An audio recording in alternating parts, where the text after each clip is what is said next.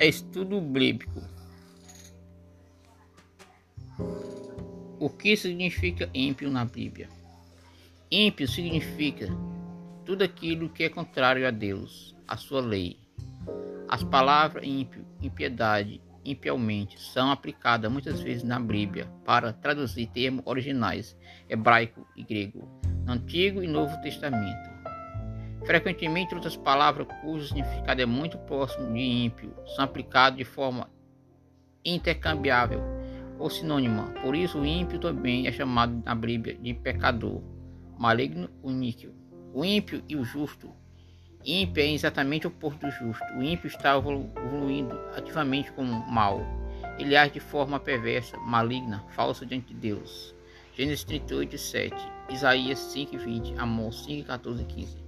Frequentemente os ímpios e os justos são contrastes nas escrituras. Muitos dos salmos, por exemplo, trazem uma reflexão. Contribui o justo e o ímpio. Um dos mais lembrados nesse sentido é o Salmo 1.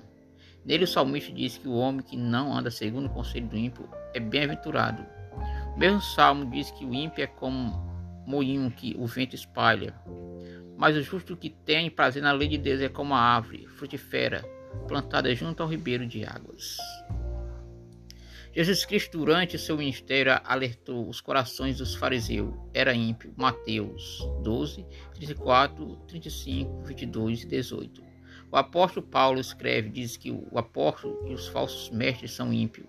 Timóteo 3, 13 e 2. Tessalonicenses 3 e 2. Após a queda do homem, todos os que tornaram ímpio diante de Deus por causa do pecado, o homem caiu num estado de completa depravações por sua própria natureza. O pecado rejeitou o bem de Deus, sente prazer na piedade. Romano 1. Somente através de obras redentoras de Cristo, aplicadas eficazmente pelo Espírito Santo em sua vida, que o pecador é novamente reconciliado com Deus.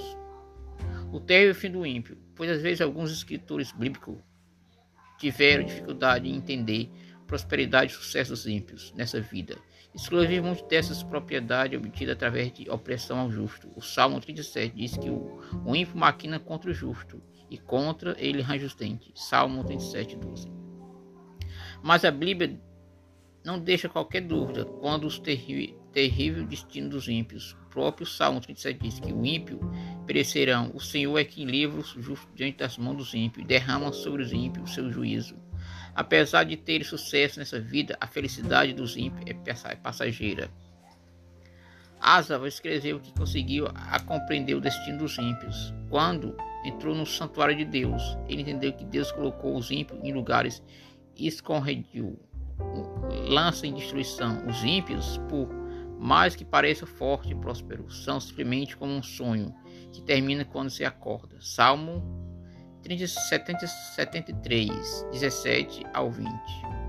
Muitas das parábolas de Jesus revelam a certeza da punição dos ímpios. Na parábola da rede, por exemplo, Jesus disse que a consumação do século, os ímpios serão definitivamente separados do justo. Mateus 13, 49. Ainda que o ímpio não receba o pagamento de sua impiedade nessa vida terrena, chegará um dia que eles não serão capazes de se esconder nas mãos de Deus, de um Deus irado.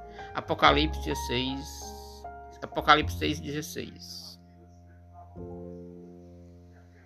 Amém.